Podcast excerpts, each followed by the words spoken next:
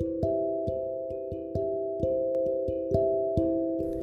Gracias Padre porque vemos nuestro país en victoria, nuestro presidente actuando con sabiduría, Santiago 1.5, todos los gobernantes guiados con sabiduría práctica para vivir, los alcaldes tomando las mejores determinaciones donde pueden dar las restricciones precisas y las mejores decisiones para que vivamos quieta y reposadamente, guardando las vidas de todos y dando las estrategias para que la economía pueda mantenerse y aumentar.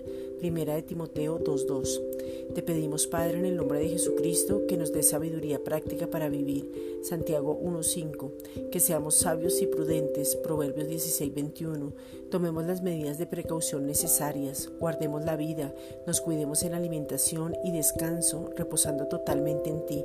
Hebreos 4.16. Toda agresividad sea quitada y nos volvamos sensatos.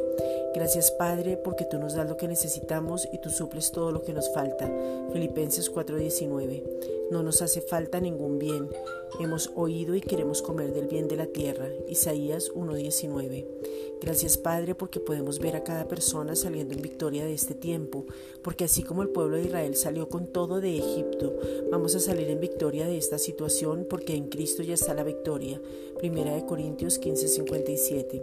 No hablamos carencia, no hablamos recesión, persistimos en nuestra forma de pensar, vemos la realidad, hablamos la verdad, somos sabios y prudentes, ahora estamos en Cristo. Filipenses 3:14.